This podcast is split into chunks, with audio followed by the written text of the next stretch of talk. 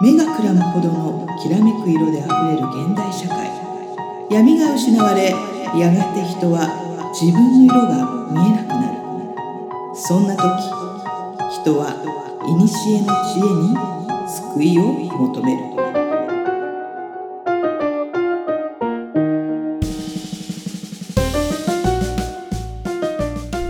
このポッドキャストは2万年生きている魔女で占い師の真帆さんと自由人で何でもやらん上ちゃんが魔術占い、オカルト、人生哲学などの話題を中心にゆったり話すポッドキャストです。皆さんこんばんは今宵はどんなお話をいたしましょうかはい。はい。さあ、は始まりましていや実はですねあの ちょっとあの途中でズーム会議がありまして、うん。あのちょっとこう収録の集中うんが取れたんですけど、月1でね、4回収録してるんですけど、我々。そうその間でちょっとね、別のズーム会議あって。入ったんですけど、はい。あの案の定、うんズーム会議が終わった後、うん。1時間、んあの魔女仮面で載せられないオフレコの上野と真帆うんの雑談大暴走でした、ねずーっと喋っちゃいましたね。でそれがノリノリになってしまって。そうなんですこれよねね、放送で流せない話ばっかりで。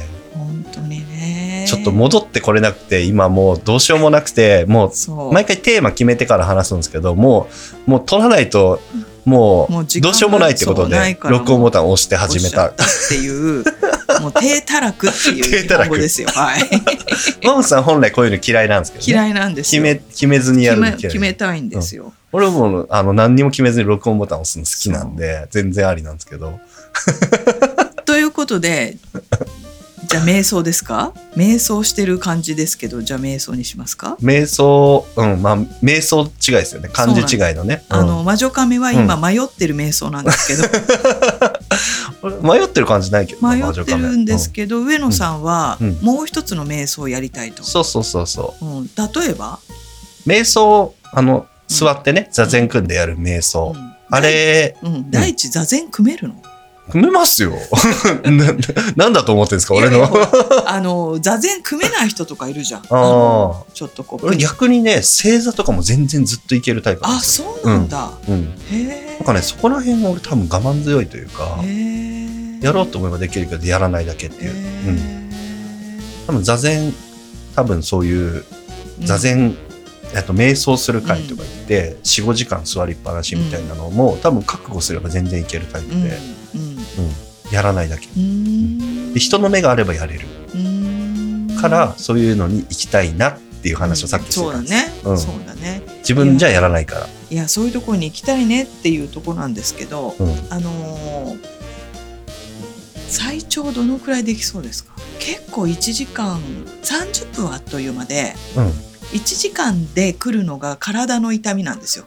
えっとね、なんかね、あるんですよ。そういう脳の、えっと、アドレナリンが出るタイミングっていうのがあって、うん20分、40分、1時間とあか、そのーやっぱり20そうなんだ。分ごとであるみたいへで、ー20分、最初の20分はしんどいんですよ。うん。で、20分ぐらいすると、そのしんどさから脳内にアドレナリンが出てきて、うん。ノルアドレナリンかな、うん。なんかそれで、痛みみたいなのを緩和し出すんでうすね。んうん。で、それが続くと、うん。えっと、40分目になると、肺状態になるんですうよ。要は、あの、幸福感を感じ出すんですよ。うんうんうんまあゾーンに入る感じでしょ？そっからはもう楽しくてしょうがないみたいな状態に入るらしいですね。人間はこれはランナーズハイとか、そのうん20分、40そうですよ分みたいな壁がある。なるほどね。あー多分瞑想も多分それに近い状態になるんだと思あのー多分普通のほら真帆さんこう修行好きなので、う。うん。朝とか瞑想するとね30分はあっという間なのよ。うんうんうん。うんで時間がないなと思ってちょっとクイックでやっても、まあ、15分20分はうんやっぱパッといくんだようね。んうん。でさ30分以上ってなると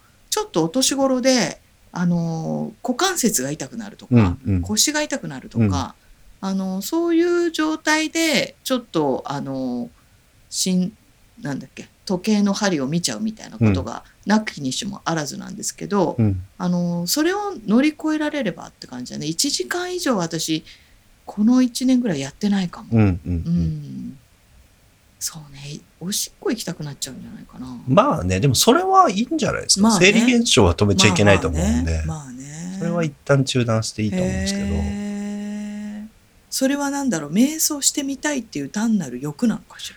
えっと、えっと、自分をコントロールしたい。うんです。うん理由は。瞑想することによって、自分の、えっ、と、深層心理みたいなうん部分を、になんかちょっとアクセスして、うんで、自分の、えっ、と、どうしてもやりたいけどできないみたいな感情ってあるじゃないですか。うんそういうのをコントロール、癖をつけたいっていうので、うん瞑想を習慣づけたい。うん瞑想ってそういう効果があるあるあるある。うん。うんそれをやりたい。瞑想したいというか、コントロールしたいですね。お家じゃできない。できないですね。ね環境が。うん。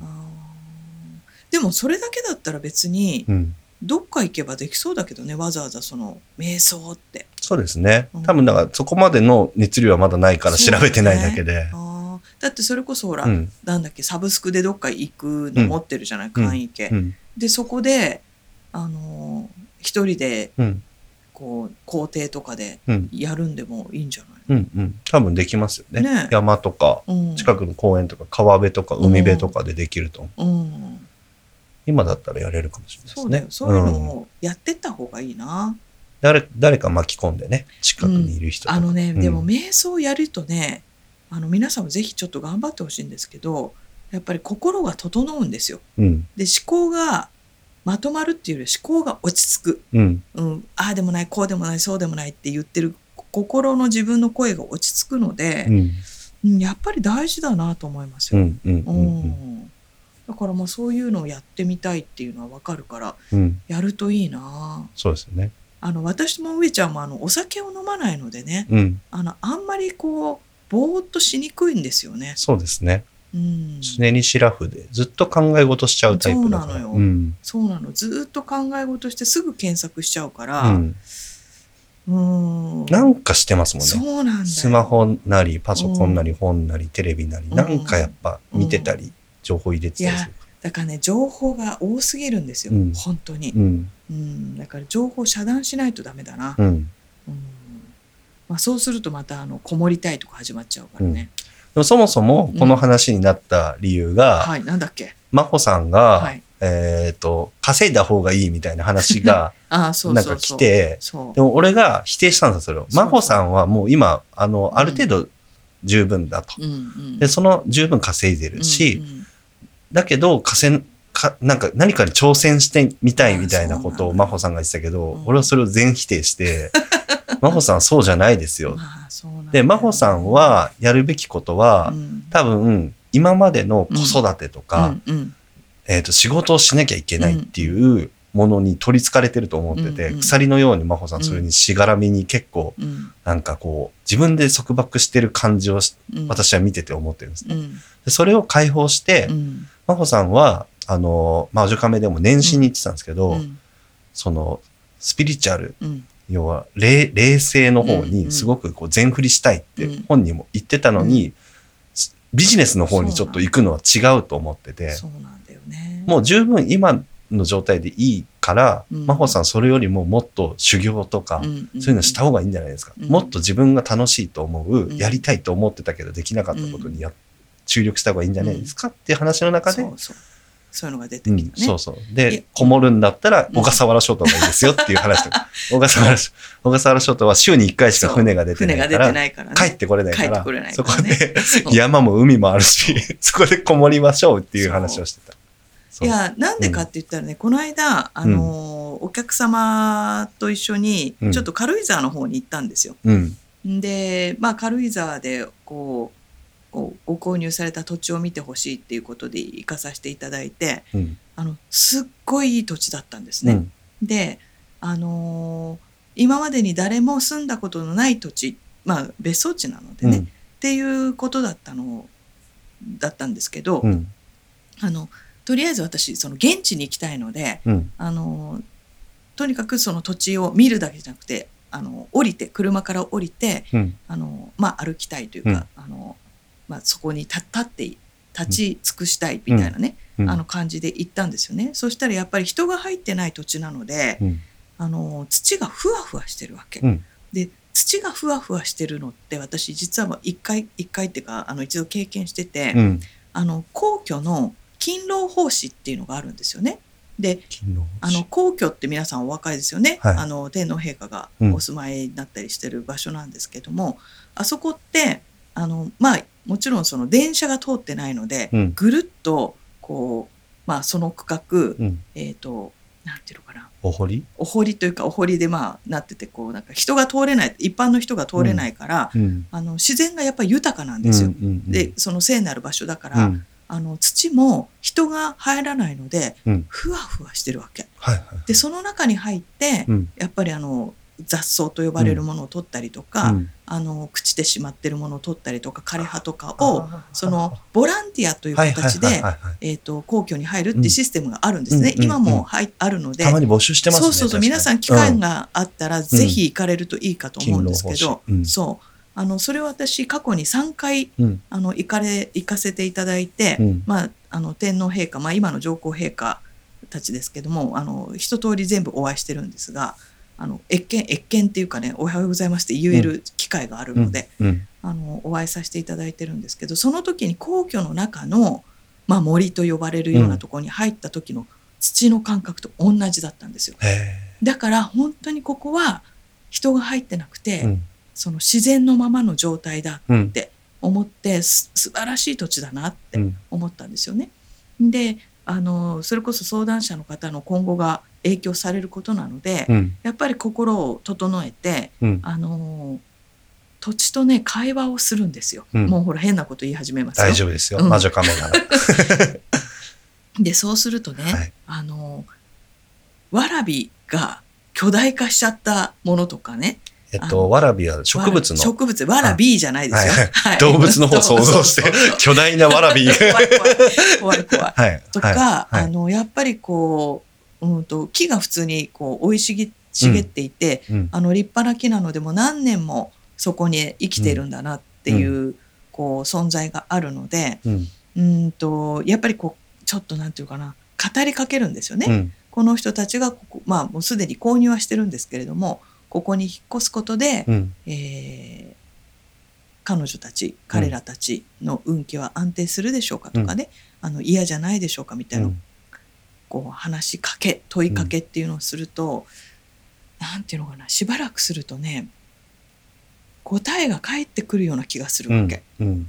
であのー今までほら人が入らないようなところにいきなりベンツで入り込んで、うん。あのーわらわらと私たちが出てって、うんあの土地を散策してるわけだからうん。ちょっと野鳥が一瞬いなくなるんですけど、あのーしばらくいるもんだから野鳥が戻ってくるわけですよ。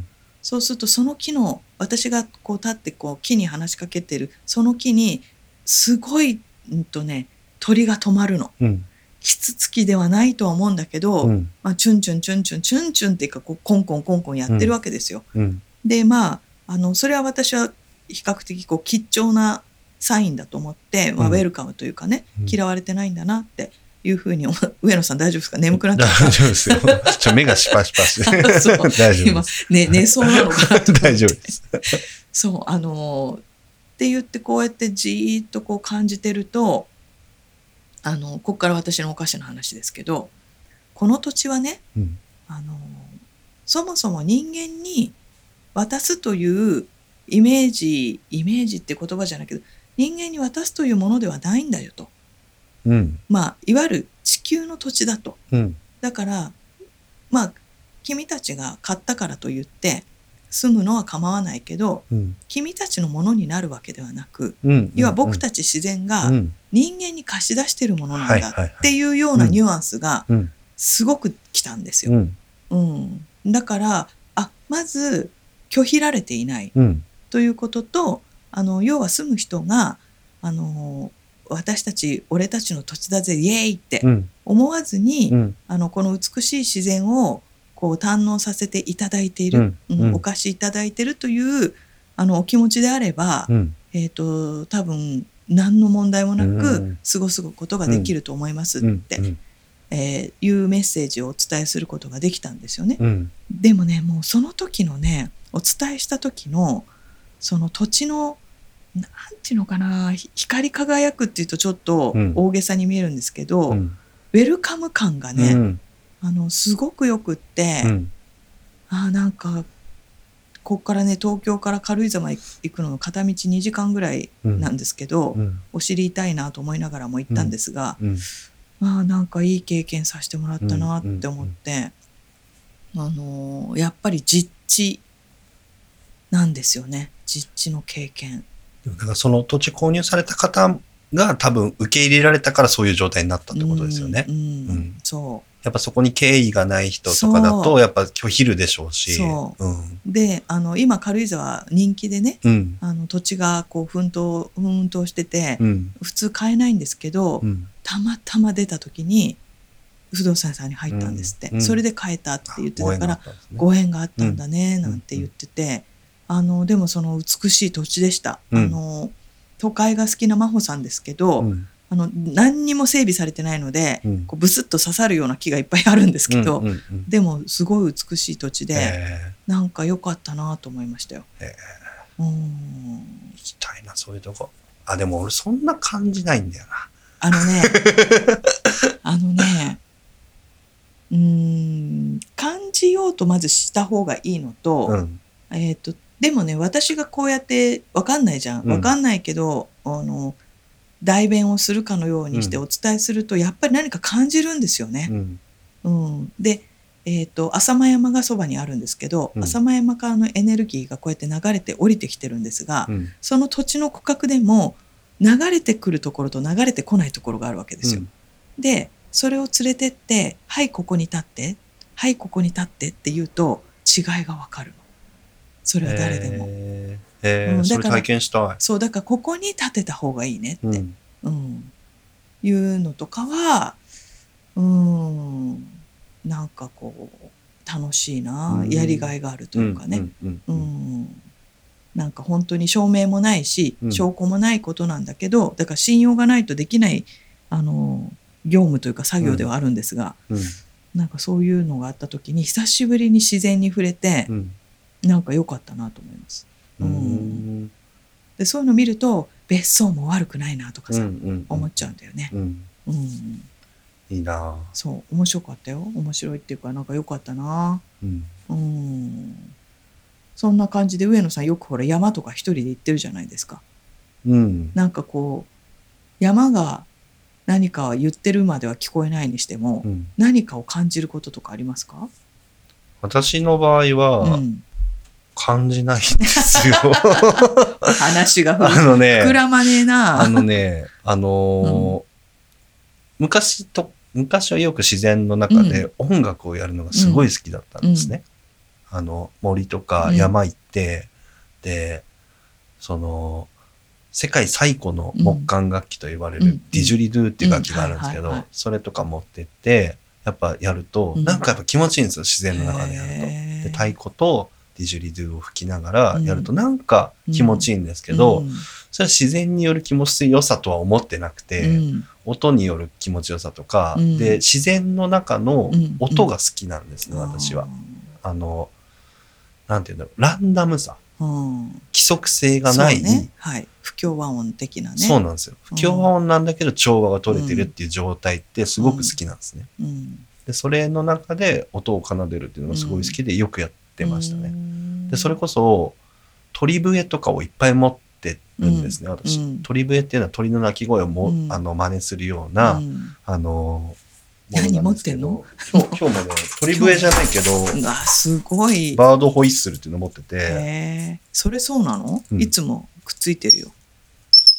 あそれそうなの、うん。それなんかネジがキュッキュ言ってんじゃなくて？これ木のキューブに、えー、とネジを差し込んで回すことでこれが鳥の声に聞こえるんですね、こういうのいっぱい持ってるんです私実は。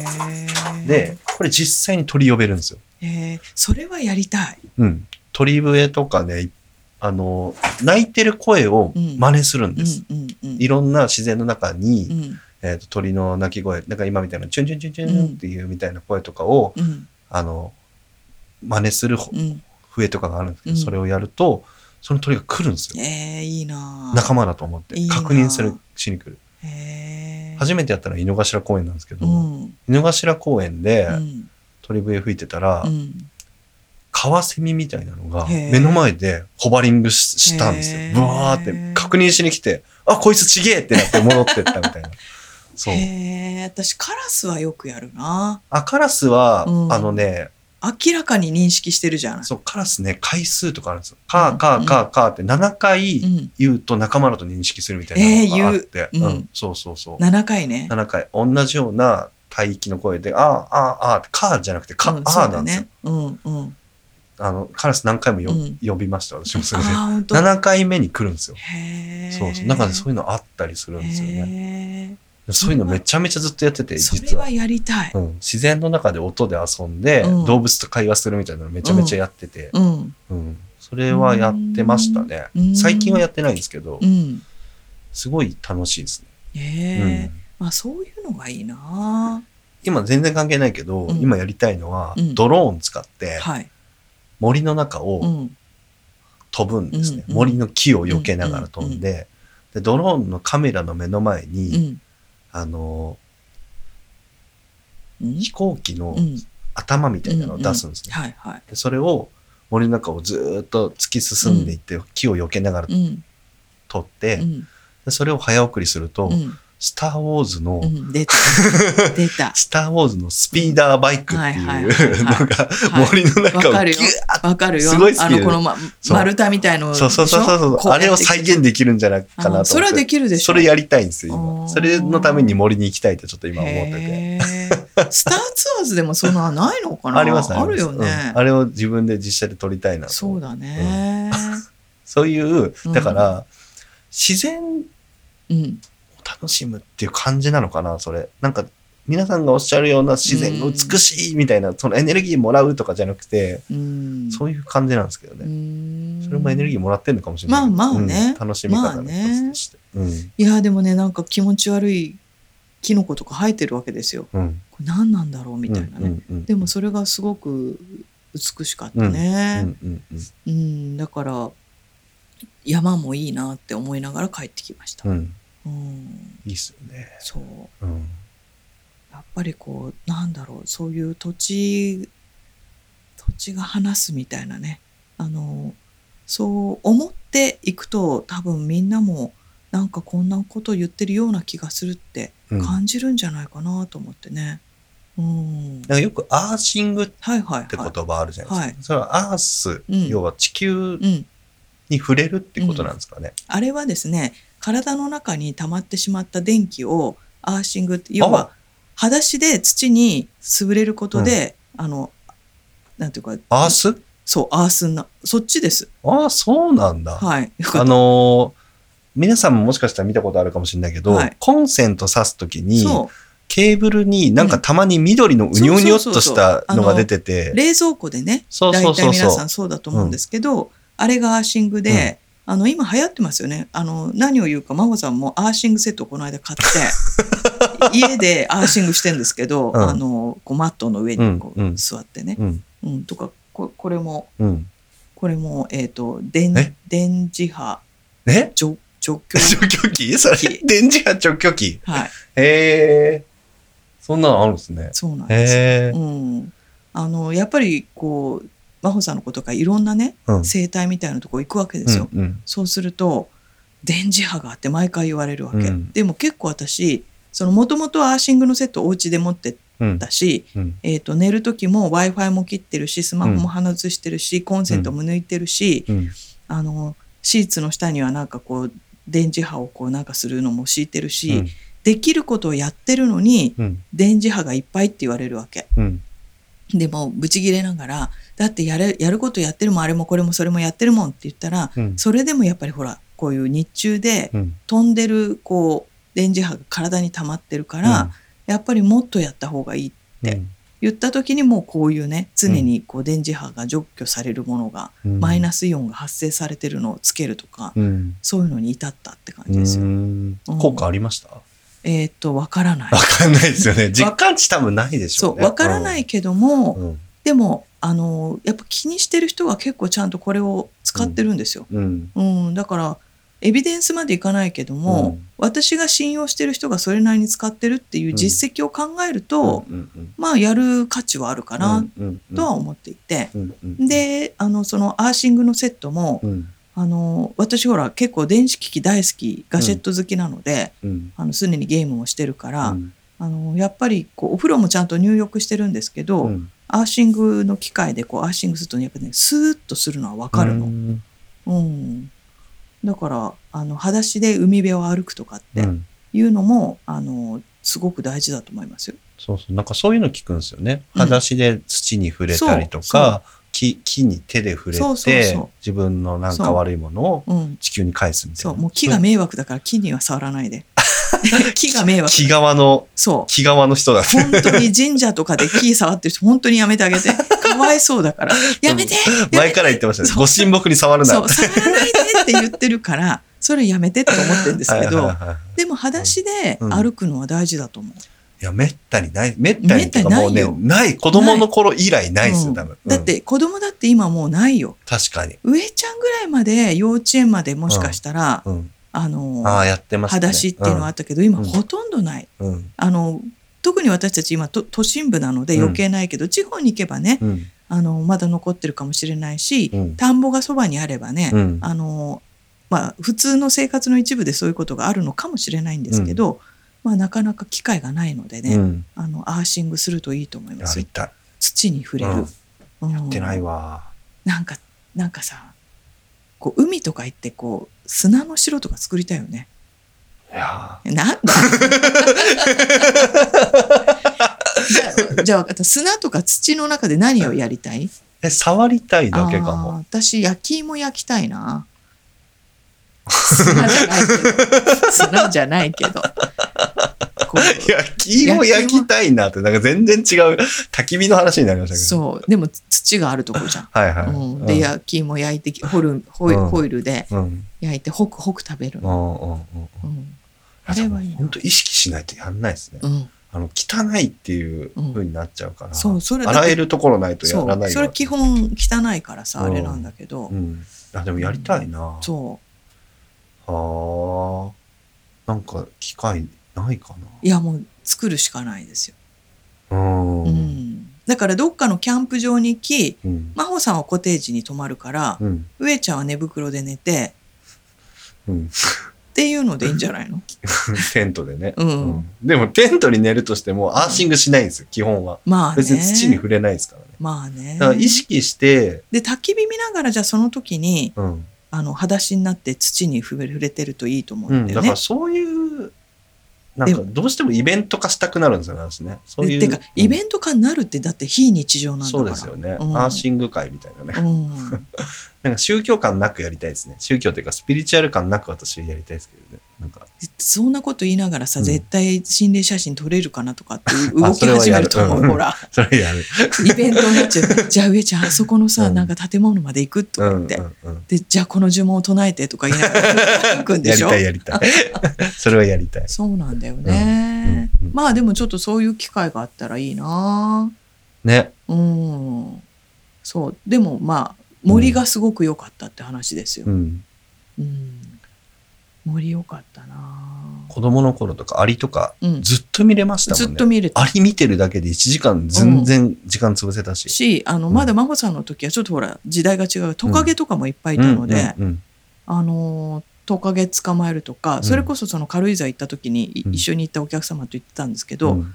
あの、タンタンポポがまだ咲いてたので、うん。タンポポで、こう、何を作った、カニを作ったってうん。言って、えっ、と、奥様は、タンポポで何を作ったって言ったか、王冠を作ったって言ってたのかな。うんで、私は水車を作ったって言ってて、うんあの、茎をきれいにこう裂いて、うんあの、水車を作ったとかさ。うんやっぱそういう遊びは楽しいよね。うん。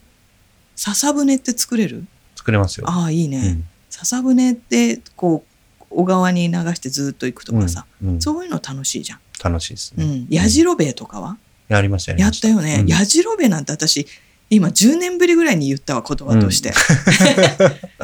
やじろべえそういえばなんかこの前あのねその埼玉のうんうん。あの泊まれるとこに、あのあのベーゴマ寄付しました、ああ、いいですね。うん。わざわざベーゴマ買いに行って、うんうん。子供たちとかがベーゴマで遊んだら楽しそうだなと思って、だって、ベーゴマの前にコマの方がいいんじゃない？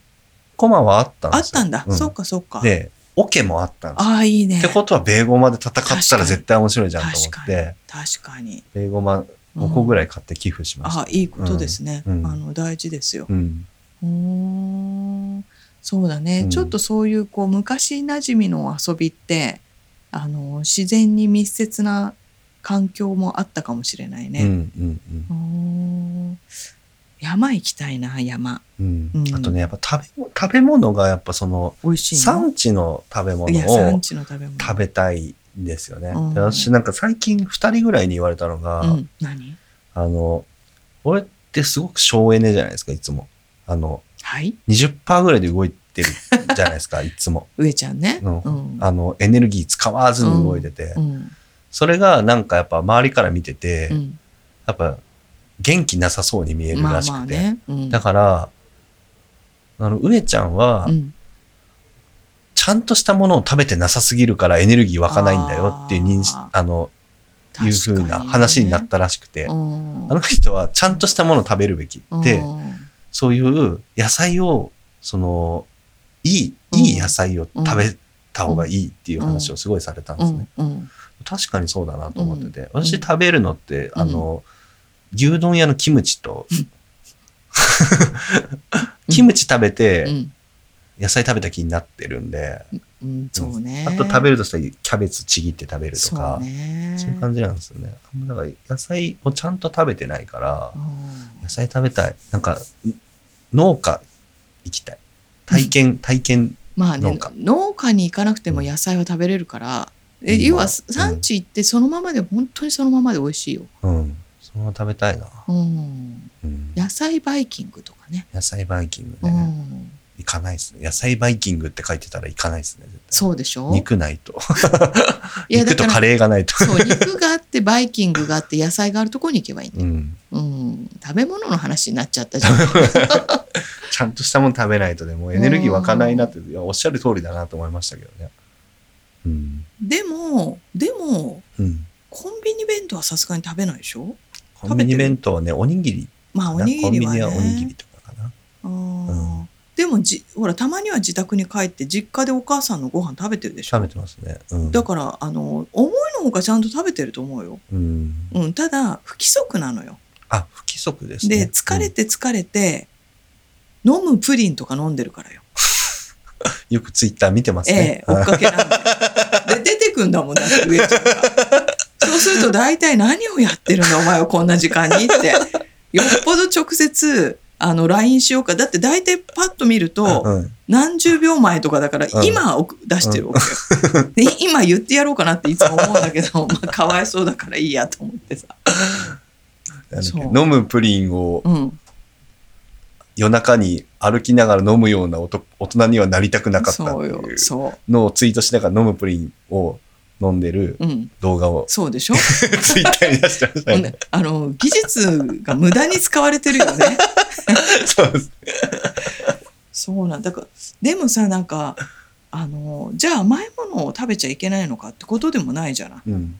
それで例えばやっぱ甘いものってこう幸せ感が出てくるからさ、しあの脳みそ使うとブドウ糖が必要だから、うん。あの甘いもの食べたくなるわけですよ、うん。うんだからそれで食べなくなるともっとげっそりしちゃったりするから、甘いものを食べるのをやめろとは言わないけどもでもさ例えばたまに肉とか一緒に食べに行くじゃない、うん。次の日元気？どう？わかんない。わかんないんだ、うん。ちょっと今度さちゃんと日記で書いてごらん。私は肉食べた次の日は明らかに元気なわけ、へいややっぱ肉大事だなって思うわけよ、ーはあ、はあはうん、ああ、確かに。それちょっと検証したことないわ。そう。まあ大体私たちうん。次の日も忙しいから、うん。あの次の日もどっか行かなきゃとかさ、うん。荷物まとめなきゃってなってるんだけど、あの元気かどうかちょっとチェックするといいと思う、うん。私は、明らかに元気だよ、うん。うん、いやなんか、あの、食事についてもそうだし、うん。自分のことに対しての IQ が低すぎるんですよ、私。IQ っていうのかな IQ? あのね、バカなの。バカなの。まあまあまあ、まあ、あの、要は大事にしないってことよね。大事にしないの。本当に人を大事にする。るののまあね。10分の1ぐらいの感覚なんですよ。自分に対してうん。あの、傷ついてもいいやぐらいの感覚でいるのがよろしくないなって思ってて。まあねそれもあって瞑想したいなっていうのもあるんですけどね。うん。うんなんかね、ほんと大事にしないんですよ、自分を。うんあの、ま、よく言うじゃないですか勉強嫌いとか、うんうん。何か向上する行為をすることに対しての嫌悪感みたいなブロックみたいなのがかかるんですけど、うん。自分が良くなることに対してうん。なんかすごく嫌なんですよね、なんか。う。ん何なんですかねまあまあね向上。まあそれはさうん。ずっともう1年間やってますけどうん。魔女カメ、ずっと言ってるからね、うん。向上するの嫌いとかさ。これはもう過去世に原因がある、うんまあねあると思うけどとかね、うん、うんそういうので探りたいんですよね。なんでこうなっちゃったんだろうみたいな。うんうんねえそれは小さい時からそうだったの？うん、探ってみると小さい頃からですね。昔からそういうのに対してうんやらなきゃとは思うんですけど、うんどうしてもできない。まあでも。えっ、と長男だけどお姉ちゃまが上にいるじゃないうん。で社会は、まあ、幼稚園とか、うん。あの小学校の経験もあるけどおそらく上ちゃんは多分生まれた時の環境がすごく大きかったと思うんだようね。ん。うん、だからなんかこう要は自分の意識を持たないぐらいな時に刷り込まれちゃってるから、うん。もうあのアラフォーにもかかわらず、うんそれがクリアできないのかなと思うわけう。ん。うん。うんうんだからまあ過去世かもしれないけどそこら辺もちょっと怪しいかなって感じ。そうですね。うんんねなんかあるんじゃないかな。なんかあるかなとは思いますけどね。うんまあでもえっ、と前もね前のどっかで言ってるんですけど山の中の瞑想っていう、インディアンの瞑想っていうのがあるんですよ。うん。でそうすると山の中で座るんだけど、うん。ただ単に瞑想するんじゃなくて、うん30センチ向こうを意識してうん。瞑想する、うん50センチ向こうを意識して、うん。えー、と瞑想する、うん。1メートル3メートルってこうか、えー、と変えていくんだけど、うん。そうすると聞こえる音がやっぱ違うんだって。自分がそこ30センチ先にいるみたいな？30センチ先の虫が動いた音が聞あこえるあ、はいはいはい。そこに意識を集中させるそう。だから瞑想するにしても設定があるってこああ、面白い。うん。うんうん。と、うん、だそういうのもいいかもね。森の中でそれをやる。森の中で、うん、そういうのだな。そういうのをやりたい。うん。まあちょっと皆さんのここがおすすめみたいなところがあったらうん。あの真帆さんはねアアメニティがちゃんとしてるところが好き 宿泊施設のことをいきなり言ってますけど。で、そっから、うんあのちょっと移動して瞑想するとかいうのが であのバーベキューでもいいんだけどもバーベキューのえっ、と後片付けはお店の人がするっていう場所が好き。それは今私に要望を伝えといて、そういうところで用意をしとけよやれるようにしろよってことを伝えたいとそう。いうところをん探しといてって今言ってます。承知しましそういや、はじゃないとやっぱり、うんあの瞑想したくても蚊が飛んできたとかさ、た。うん。あのもちろんそれもあのうん。修行の一環ではあるんだけども、うん。あの成功体験も必要で。やっぱりうまくいったじゃあ3日間行こう1週間行こうって言って、レベルアップしていかなきゃいけないので、うん。うん。あの最初から突然あの富士の樹海の中で3日間っていうと、違うものが見えたりもしちゃうのでね、それはそれで面白そうですけどう。ん、違う意味でね、うん、だからまあちょっとそういうステップアップができたらいいね、うん。でもね山は良かったよ。美しかった、うん。青々として、うん。だから全体的に見るとやっぱり山全山っていうか木というか森林というか、生きてるね。生きてる。ああうんうんそうだから日本って結構山、えー、と緑が多いじゃないですか、ああなんかいい国だなと思って帰ってきました、うん。うん。うん。なのでぜひねあのこの夏この秋、うんえー冬になる前に、うんえーそういう体験ができたらいいなと思ったという回でございますかね。そういう回でしたかはいね。なんだかよくわかんないね。そうなんだかよくわからないんですけどはいいつも通りの。はいいつも通りのね。はい。さあ、はいなんだか伝わりましたでしょうか？山の声を聞こえるなんてことは意識してもらえるといいかもしれないし、はいカラスは7回ね、うん7回、えー、かあーかあーと言っていただけると、うんうん友達認識してくれそうです。うんぜひやってみましょう。はい。はい。それでは今夜はこの辺で。おやすみなさい。い。